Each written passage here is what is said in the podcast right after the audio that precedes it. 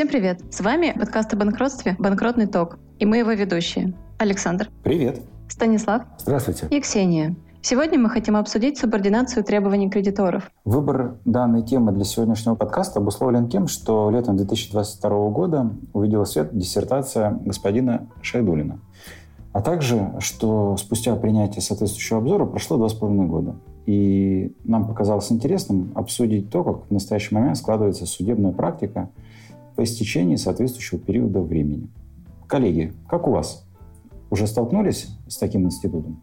В недавнем прошлом я участвовала в судебном споре, который как раз-таки своим центральным вопросом имел определение того, есть ли основания для субординации кредиторов в деле о банкротстве, или же их нет. Причем сюжет, на мой взгляд, был достаточно неочевидным, в том числе и для цели определения наличия признаков субординации такого кредитора, поскольку наш должник был частью так называемого прогона денежных средств через несколько компаний, которые закольцевались и завершились на первоначальном звене. Однако нашему должнику досталась какая-то существенная доля этих денежных средств, как э, предполагалось в ходе оптимизации внутрикорпоративных финансов. И захватывающая часть этой истории касалась того, что денежные средства непосредственно должнику были перечислены компанией, которая в тот момент сама была в процедуре банкротства. И, соответственно, от ее имени действовал некий, предположительно, независимый конкурсный управляющий.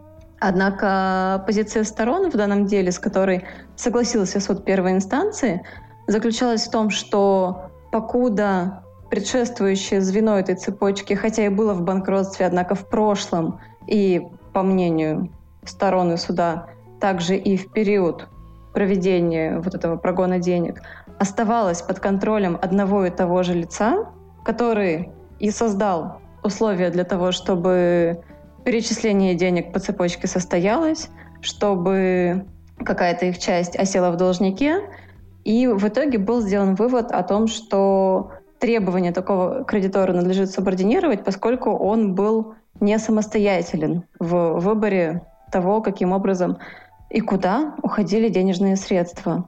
И в этом же смысле интересно мне показалось и то, каким образом было доказано наличие имущественного кризиса на стороне должника. В принципе, технически это было сделано очень просто. Был заказан финансовый анализ у индивидуального предпринимателя, который его провел выявил признаки неплатежеспособности должника еще в тот давний период. И, соответственно, никто из сторон не стал с этим спорить, а суд не стал особо вникать в эту историю.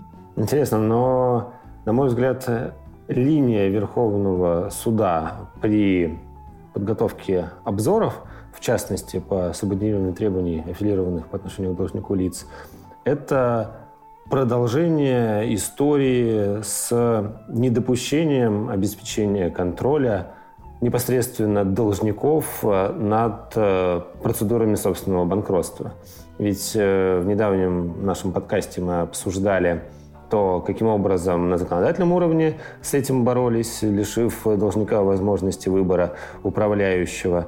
И, соответственно, в обзоре 29 января 2020 года эта линия была продолжена в формате лишения аффилированных с должником лиц права голоса на собрании кредиторов. То есть на законодательном уровне это еще не получило своего продолжения, но правоприменитель э, вновь дал нам ориентиры прокредиторского формата банкротства.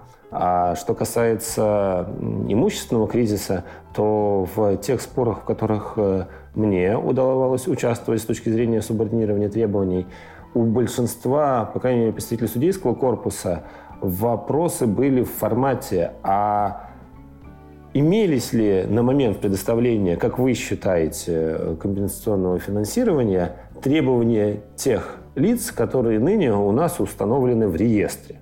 То есть я не совсем согласен с такой позицией определения наличия или отсутствия состояния имущественного кризиса у должника, поскольку легко допустить ситуацию, при которой у должника наличествовали кредиторы, условно в тот момент времени он признаком банкротства обладал, компенсационное финансирование, предоставленное должнику, контролирующим его лицом позволило в тот конкретный момент времени все-таки не возбудить внешним кредиторам производство по делу о банкротстве, но дальнейшая его хозяйственная деятельность условно усугубила и без того незавидное положение дел. Однако с прежними внешними кредиторами расчеты были произведены, а новые как раз и сформировали тот реестр, который мы видим сейчас. И поэтому для цели оценки наличия имущественного кризиса не должно быть действительно ориентиром наличие кредиторов по реестру. Действительно, возможно,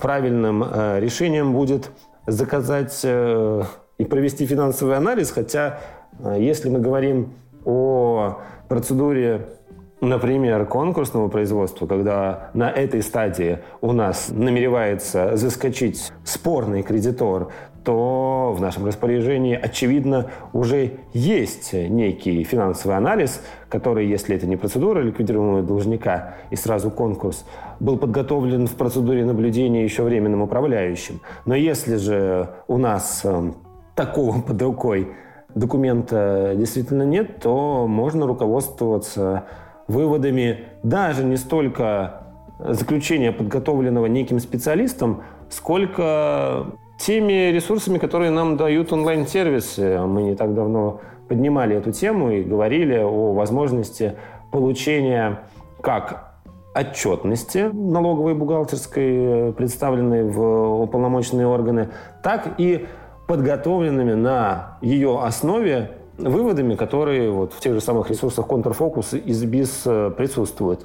Там зачастую по, у них всего 5 методик используется. Зачастую можно посмотреть, что на какой-то период времени у общества были скачки тех или иных коэффициентов, которые на сегодняшний день и позволяют говорить о том, что признаки банкротства на сегодняшний день есть. Но я к тому, что мы располагаем информацией если из отчетности должника, то можем даже пресловутые взять данные из баланса, наличие по итогам какого-то из годов, а у нас там ретроспективно вся история показана, непокрытого убытка. И говорит, что вот непокрытый убыток, а не нераспределенная прибыль, вот тот ориентир, который позволяет говорить о помощном кризисе. Ну, я все к тому, что в отсутствии некой конкретизации самого понятия имущественного кризиса, его значимости с точки зрения в один период времени этот имущественный кризис был, а потом, когда предоставлялось финансирование, например, на протяжении двух лет э, компания показывала прибыль, и ее финансовые результаты позволяли как вернуть это финансирование, так и вложить его гипотетически в развитие бизнеса дальше, но объективные причины не дали этому бизнес-плану выстрелить, а напротив э, ситуация сложилась так, что компания оказалась банкротом. То есть в момент предоставления финансирования, это я к чему? Может быть некий имущественный кризис, но нужно анализировать это все в динамике. Впоследствии ситуация могла и выправиться. И упрекать за это кредитора не всегда, на мой взгляд, было бы уместно. Ну, возвращаясь к этому вопросу, мне доводилось слышать о таком тесте, который показался мне наиболее изящным для определения имущественного кризиса в компании. Он заключается в том, что компания находится в таком состоянии, что никакой внешний независимый кредитор не был бы готов предоставить ей финансирование, поэтому пришлось прибегнуть к помощи контролирующих лиц. Однако, ну, естественно, возникает сразу же огромное количество вопросов, а как доказывать эту ситуацию? То есть, да, у банков, например, да, есть там коэффициенты какие-то, у них есть критерии, с помощью которых определяется вероятность погашения должником задолженности и то, какой процент резервов им нужно предоставлять в соответствии с задолженностью такого должника. Но, в принципе, на этом какие-то возможности доказывания, на мой взгляд, исчерпываются. Более того, может сложиться и такая ситуация, когда, да, есть небольшой кризис, однако руководство должника, понимая, что обращение к банку влечет и получение кредита влечет и необходимость выплачивать проценты этой кредитной организации. И по этой причине они выбирают самостоятельно профинансировать должника, а не обращаться к внешним кредиторам. Поэтому, хотя идея и кажется здравой и интересной, но не во всех случаях она применима. Со своей стороны хотел бы отметить, что участвуя в спорах, где так или иначе речь заходит о субординации, так вот систематизируя да, у себя в голове, с чем приходилось сталкиваться. И вот в случаях, когда против меня заявляли субординацию, основной довод всегда звучал так. Они аффилированы, значит, должны субординировать. Ну, понятное дело, что сейчас уже есть практика, которая говорит, что сама по себе аффилированность никак не влияет на очередность погашения, что аффилированные кредиторы в реестре жизнь внешним кредиторам особо не портят. Да, это, условно говоря, можно обратиться к делу международной телекоммуникационной компании «Эра». А когда же я заявляю такой довод о субординации, сталкиваюсь с тем, что как раз вот этот критерий компенсационного финансирования, а именно, что требования основаны на договоре исполнения, по которому предоставлен должнику в ситуации имущественного кризиса, один из наиболее сложно доказуемых – что такое имущественный кризис? Как определять его на стадии рассмотрения требований? Мы все прекрасно понимаем, что когда начинается заварушка в виде дела о банкротстве, начинают сыпаться требования, то в момент, когда принимается к рассмотрению требования первого кредитора-заявителя, уже могут быть кредиторы со статусом конкурсных кредиторов с соответствующими правами. То есть они могут копаться в этих требованиях и как-то заявлять свои возражения в том числе. И вот вопрос, достаточно сжатые сроки, да, то есть, возможно, требования даже прослуженного у кредитора, заявителя. Вы, как внешний кредитор, на основании каких документов будете вообще определять имущественный кризис у должника в условиях того, что у вас даже нет ни временного управляющего, который бы провел там какой-нибудь финанализ. Вы только заходите в процедуру, у вас даже нет понимания вообще о пуле кредиторов, а, об активах этой компании, кроме тех данных, возможно, которые компания сама вам предоставляла на момент заключения договора. С разными подходами подходил к этому, скажем так, тренажеру, да, использовал и ссылки на бухгалтерские балансы, говоря о том, что ухудшаются показатели, вопросы с, с заключением специалистов, которые это все анализируют. Но это все настолько субъективно и, скажем так, невнятно для судов, что зачастую проще судам первой инстанции отказать в субординации, указав, что мы не доказали наличие э, имущественного кризиса у компании. И вот эта проблема, мне кажется, сейчас вот наиболее острая стоит э, в тех спорах, в которых я участвую. И мы уже обсуждали на прошлых подкастах да, историю с финанализом, его недостатки, о том, что финанализ формируется на основании бухгалтерской отчетности, которая не всегда может отражать реальную действительность внутри компании. И ну, мы, как внешний кредитор, получается, максимально отдалены от точки истины э, в финансовых показателях э, нашего должника. И вот как в таких условиях доказать вот этот имущественный кризис, причем, верно, вы, коллеги, заметили, что может история носить цикличный характер. То компания на пике, да, то есть прибыль, то у нее, соответственно, убыток два года, то снова прибыль. И, например, если мой доверитель, да, мой кредитор заключил договор в момент вот этого кризиса какого-то мелкого с должником, это что означает? Что я ему предоставил комиссионное финансирование, потому что компания по факту, ну, по документам находилась в имущественном кризисе. Но мы же понимаем, что она потом из него выплыла. Ну и так далее. То есть вот этот критерий, по-моему, максимально сейчас размыт. И мне кажется, за два с половиной года с момента обзора практика до сих пор в том каком-то окончательном виде, как некая инструкция, до сих пор не сформирована. По этой причине хотел уточнить. Мы делаем акценты на том, что у нас э, ограничено время на подготовку возражений, нет ресурсов для получения информации в должном объеме, чтобы сформировать необходимую нам доказательственную базу. А как быть с тем, что это требование в конечном итоге устанавливается, а те инструменты, которые позволят вам получить э, чуть больше информации, с введением процедуры-то вам и становятся доступны, в том числе получение финанализа от управляющего, получение различного рода ответов, которые позволят все-таки прийти к выводу о том, что в момент, когда это имущественное положение должника вызывало у вас вопросы, действительно из этих документов находит подтверждение. Есть ли, на ваш взгляд, возможность пересматривать эти судебные акты в условиях того, что новыми-то или вновь открывшимися эти обстоятельства не являются. Эта аргументация была вами приведена ранее на момент рассмотрения обоснованности требований, и все, на что вы сейчас указываете, это исключительно новые доказательства, которые по смыслу статьи 311 ПК РФ не могут служить основанием для пересмотра судебных актов.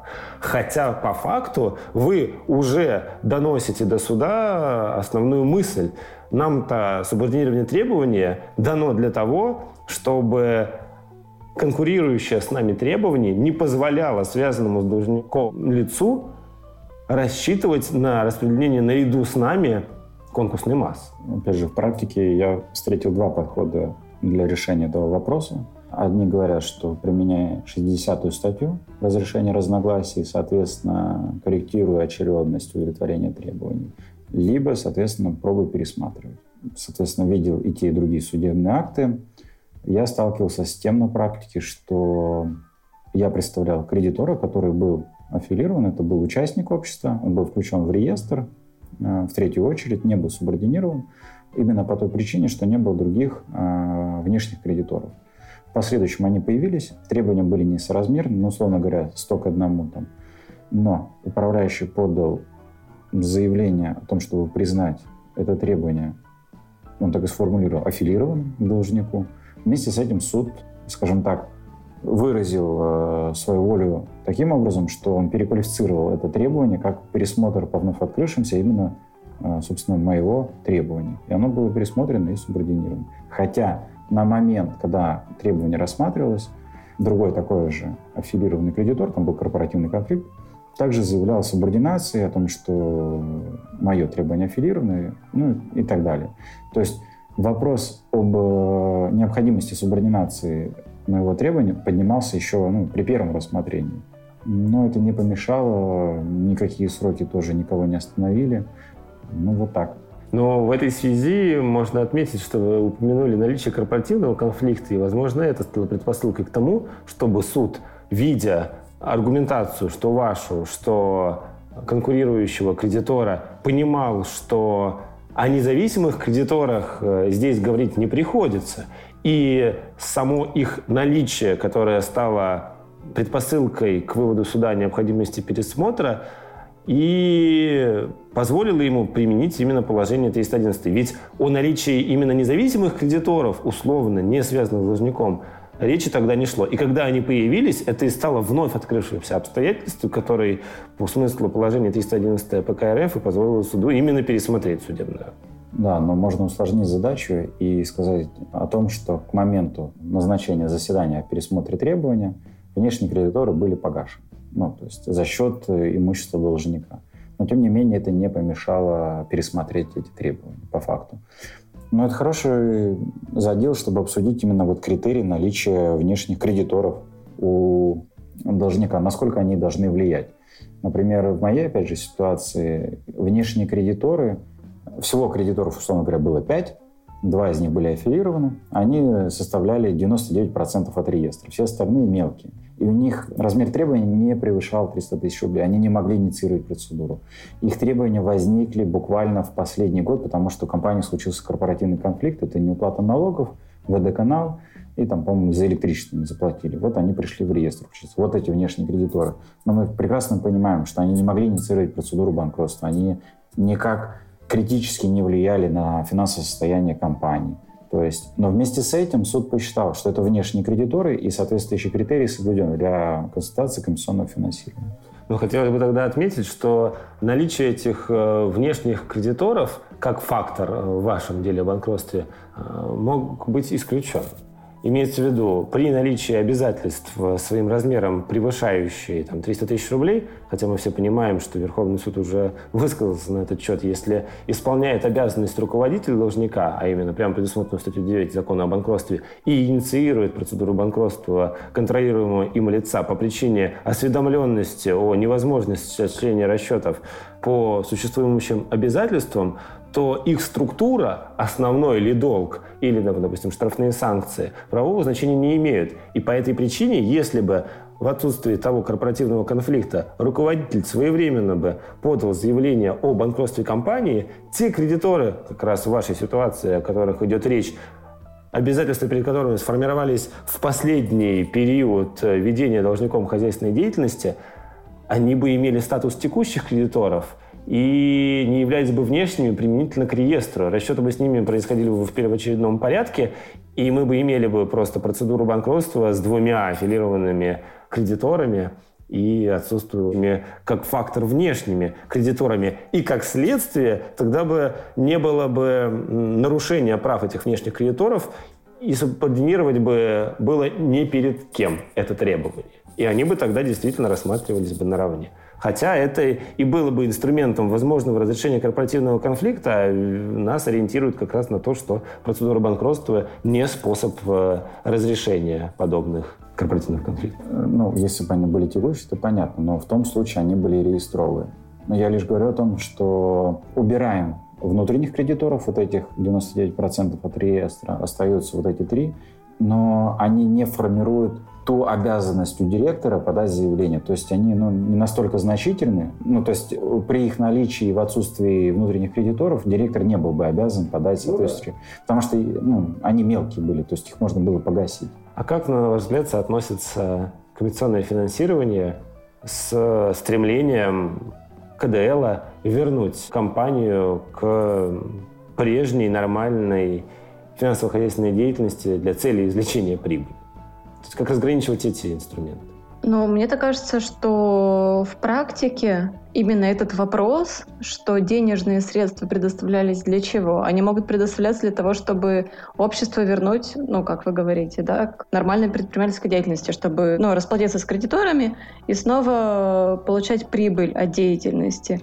Однако огромное количество обсуждений этого обзора и вообще всего Института субординации требований, оно крутится вокруг не столько цели предоставления финансирования, сколько того сокрытия от внешних кредиторов факта наличия кризисной ситуации, которому и служит предоставление компенсационного финансирования. И по большому счету я, если честно, не встречалась с тем, чтобы суд или стороны каких-либо своих доводах анализировали именно этот момент. То есть как-то все по большому счету презюмируют, что деньги вносятся в общество, чтобы оно худо-бедно продолжало деятельность, не упало в банкротство, не стало очевидно всем вокруг, что имеется кризис какой-то.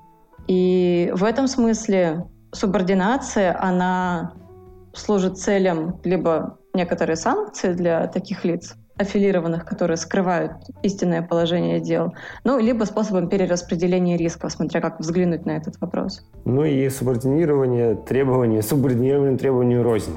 Все зависит от формы этого комиссионного финансирования.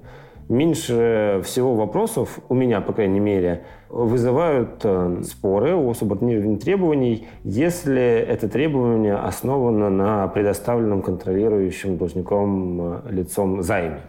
Потому что здесь проще всего, на мой взгляд, если мы от внешних кредиторов работаем, бить на то, что форма этого финансирования, она, коль скоро денежная, и предоставлялась, и у нас есть худо-бедно тому подтверждение в условиях имущественного кризиса, то докапитализация должника должна была происходить на других условиях.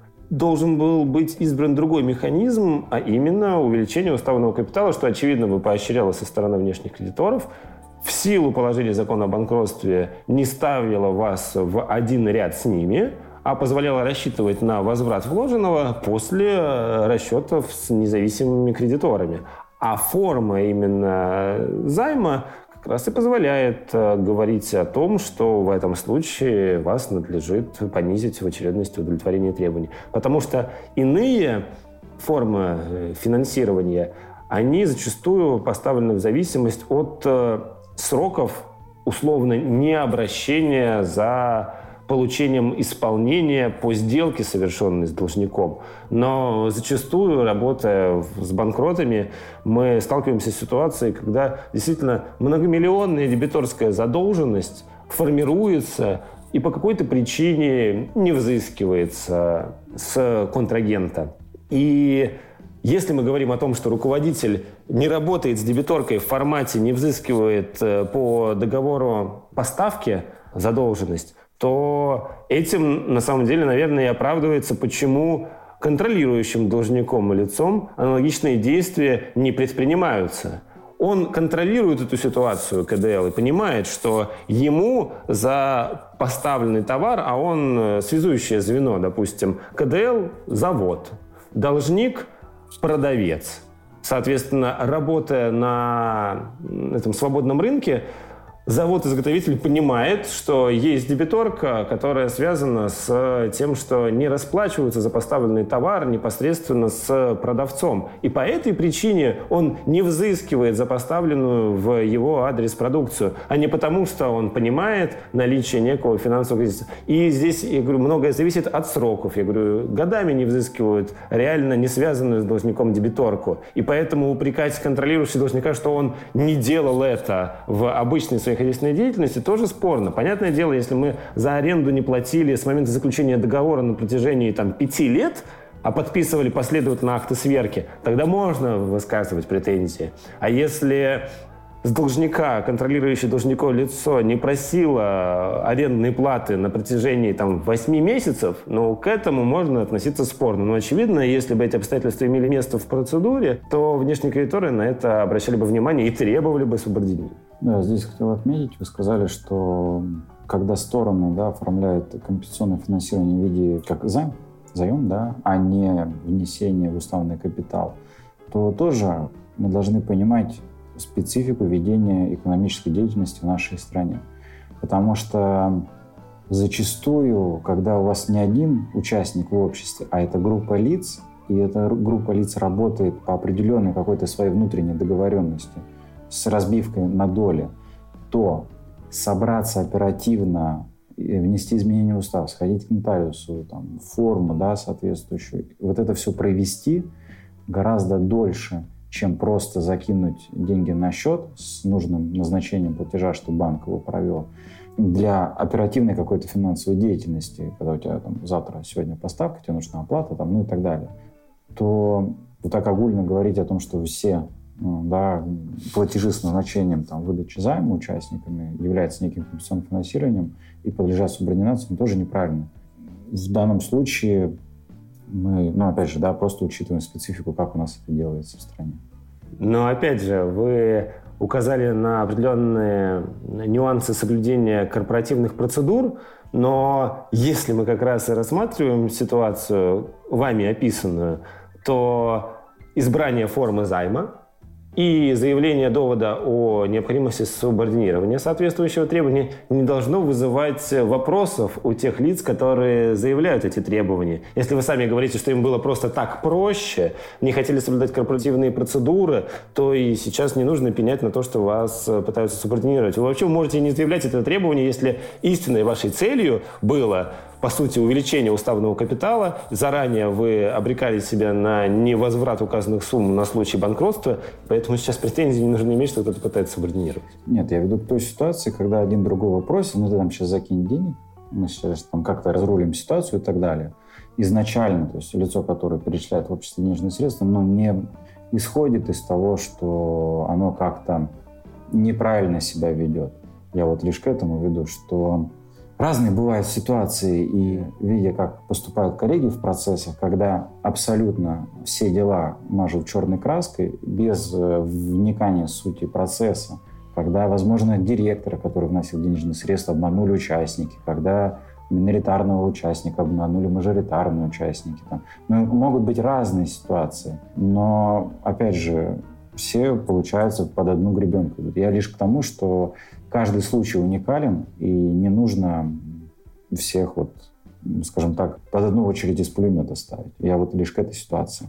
А вопрос э, хороший подняли о том, как вот отличить поведение независимого, да, внешнего кредитора от внутреннего. Вот вы приводили ситуацию с взысканием арендной платы. 8 месяцев, 4 месяца, сколько должно пройти, чтобы разграничивать внешний это или внутренний кредитор. То есть зачастую у меня был случай, корпоративный, опять же, конфликт, требования, основанные на долге по арендной плате. И, соответственно, за взысканием арендной платы пошли спустя 8 месяцев. абсолютно, по мне так кажется, это нормальное поведение внешнего кредитора. Особенно в условиях того, что когда-то раньше стороны находились в каких-то дружественных отношениях и, наверное, не хотели доводить до такой ситуации. То есть там, кто-то кормит завтраками друг друга, кто-то обещал что-то погасить. Так продлилось 8 месяцев и, собственно, подали иск. Ну, мне кажется, в таком случае это нормально, да. Но вот не все суды так считают. Если честно, мне кажется, вообще это довольно рискованный ход мысли, который заключается в том, что внешнего от внутреннего кредитора или там добросовестное или недобросовестное лицо или там настоящего кредитора да, при включении в реестр от мнимого пытаются разделять моментом, когда кредитор обратился в суд за взысканием задолженности, это как раз-таки наоборот провоцирует конфликты в обороте. То есть получается, что любое лицо, понимая, что так или иначе там в ходе предпринимательской деятельности существуют риски банкротства контрагента, которые ты ну, не можешь предугадать, просто оказываются вынуждены вместо того, чтобы пытаться договориться, вместо того, чтобы пойти на какие-то взаимные уступки, возможно, вступить вместе там, с будущим должником в какой-то совместный проект, который бы обернулся прибылью для всех. Просто, ну, там, внутренний юрист штатный приходит, говорит, надо взыскивать, иначе вот у нас такие-то, такие-то риски. Смотрите, у них там налоговая заблокировала счет, все, как бы сейчас все полетит, пойдемте в суд. И два директора, вместо того, чтобы договариваться и искать э, пути решения там каких-то сложностей, да, просрочек, все, просто начинается судебный спор, дальше общаемся через юристов, сыпятся претензии, и может быть, может быть, это хотя и удобно в последующем при ограничении одного требования от другого, но может быть это не самый оптимальный путь. Ну и можно просто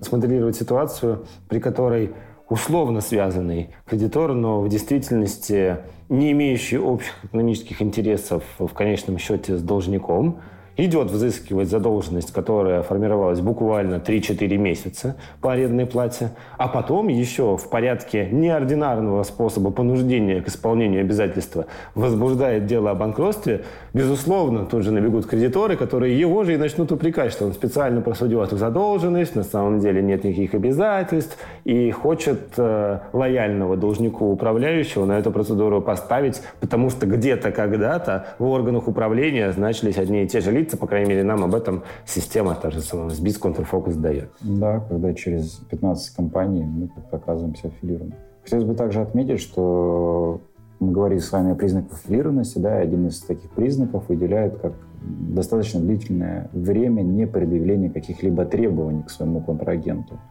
В таком случае, например, может пострадать реально внешний кредитор.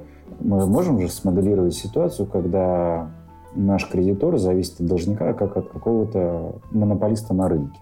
То есть, если ты ко мне сейчас предъявишь претензии, не дашь мне рассрочку в год, там, например, да, по поставкам чего-то, то ты как бы со мной больше никогда контракт ну, не сможешь заключать. И наш кредитор вынужден таким образом работать с этой компанией. А когда случается, условно говоря, а, банкротство нашего вот этого монополиста местного, то кредитор, предъявляя свое требование, у которого просрочка там, больше года, которая не взыскивалась, ему могут поставить на вид, что твое поведение отличается от э, некого внешнего нормального поведения кредитора.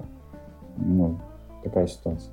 Еще, помнится, активно обсуждалась в профессиональном сообществе ситуация с выкупом, связанным с должником лицом, формально изначально требований, уже установленного в реестре, независимого кредитора. Насколько в э, такой ситуации уместно говорить о необходимости субординирования этого требования, а не условно применения последствий, связанных с ограничением в праве участия в собрании кредиторов по вопросам выбора управляющего.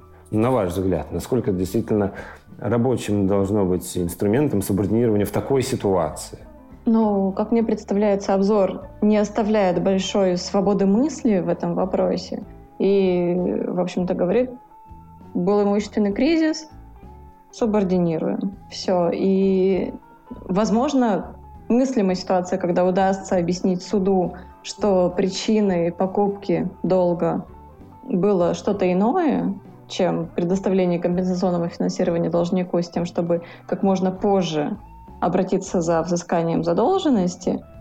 Однако в практике там складывается ощущение, что суд пойдет скорее по легкому пути, а надежда на то, что удастся дойти с этим вопросом до Верховного суда, достучаться и сформировать какую-то практику, которая показывала бы там и юристам, и нижестоящим инстанциям, что жизнь более разнообразна, чем написано в обзоре, это кажется мало, очень маловероятным. Поэтому даже не знаю. Меня на самом деле не так давно в практике был спор, где требования заявлял на самом деле внешний кредитор, но приобретал это право требования он изначально у лица, аффилированного с должником. И, к сожалению, поскольку он оказался скорее заложником этой ситуации, он приобретение этого права требования рассматривал как способ компенсации своих имущественных потерь.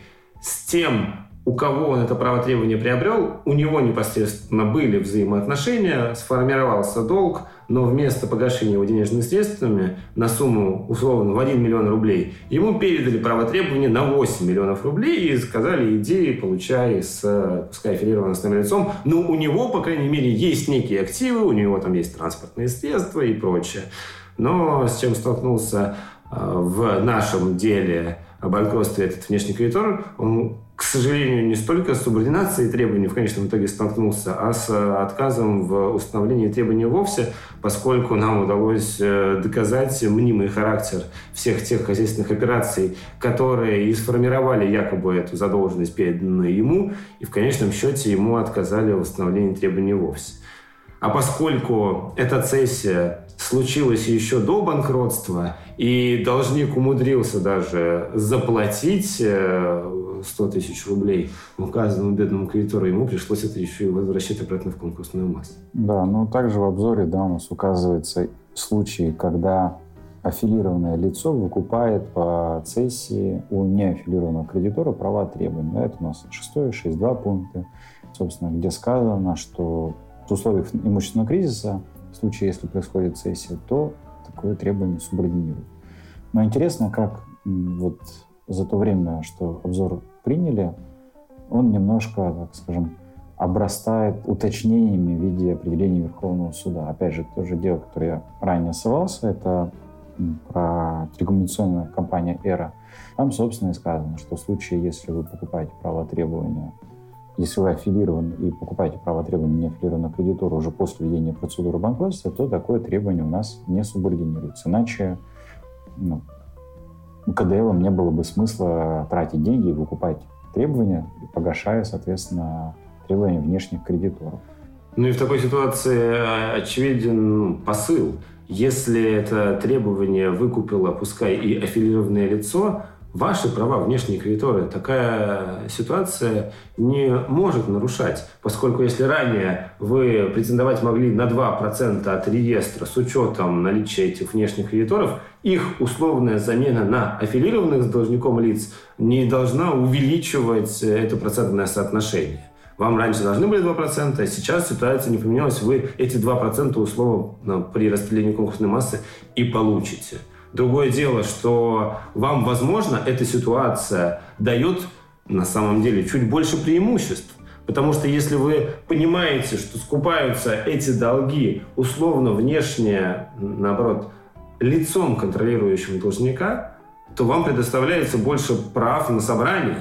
Вы, возможно, будете принимать решение, кого же ставить управляющим, ведь их до участия в голосовании не допустят – а они вправе будут рассчитывать только на распределение денежных средств, э, поступивших в конкурсную массу, а значит, у вас больше возможностей э, поставить управляющего, который выведет всех на чистую воду и позволит вам получить чуть больше. Да. Друзья, остался один вопрос, который я бы хотела с вами обсудить. Он заключается в том, мыслима ли субординация требований кредиторов в банкротстве гражданина, поскольку, хотя Верховный суд неоднократно высказывался в пользу того, что субординация в данном случае недопустима, мне так кажется, что именно банкротство граждан это та область, в которой субординация наиболее применима, поскольку отношения должника с его родственниками, супругами, там, какими-то еще аффилированными лицами, они наиболее близки именно к тем особым фидуциарным корпоративным отношениям, которые складываются между должником юридическим лицом и его участниками, директором. То есть они точно так же скрыты, их истинная сущность также скрыты от внешних кредиторов, и точно так же там, члены одной семьи могут друг на друга влиять, и точно так же они зачастую не то что небрежно относятся к оформлению отношений между друг другом, но и в целом в этом нет большой необходимости, потому что сейчас в деле о банкротстве гражданина есть только две крайности. Мы либо отказываем во включении в реестр там, супругу или родителю или ребенку со ссылкой на то, что они в свое время там не оформили расписки, не взыскивали денежные средства, передавали как-то все непонятно, и все это было ужасно некрасиво. Либо включаем такие требования в реестр, потому что внешним кредиторам не удалось доказать, что в действительности там условные денежные средства по займу не передавались или перед, были переданы по расписке и тут же возвращены взаимодавцу. И некоторым консенсусом в такой ситуации и выходом как раз-таки и могло бы быть применение вот этой жесткой субординации, которая ну, в обзоре на более мягкое, но в принципе родственников, мне кажется, можно было бы субординировать э, за сам факт нахождения их в родственных связях.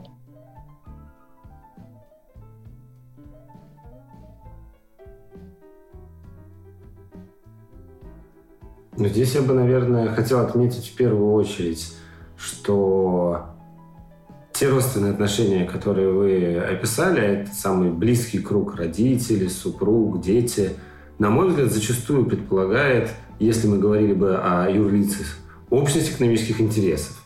Зачастую э, супруга вряд ли будет предоставлять денежные средства в займе, если у них режим общей собственности и так предполагает то, что это денежные средства их э, общие. Что касается необходимости субординирования требований, то изначально сама природа э, возможности субординации, на мой взгляд, произрастает из корпоративных отношений, предполагающих, что при наличии у вас общности экономических интересов вы контролируете ситуацию с имущественным положением должника и должны допускать э, наличие у вас тех предпринимательских рисков, которые связаны с, в том числе, корпоративным участием в компании. И если же это требование ваше корпоративный характер носит, нам уже давно даны ориентиры. Если все упростить до формата уставного капитала, то вы возврат вложенного будете получать после всех независимых кредиторов так и суть субординирования требований. Если оно предоставлялось в условиях имущественного кризиса, это есть не что иное, как альтернативная форма э, докапитализации должника, надлежащей формой которой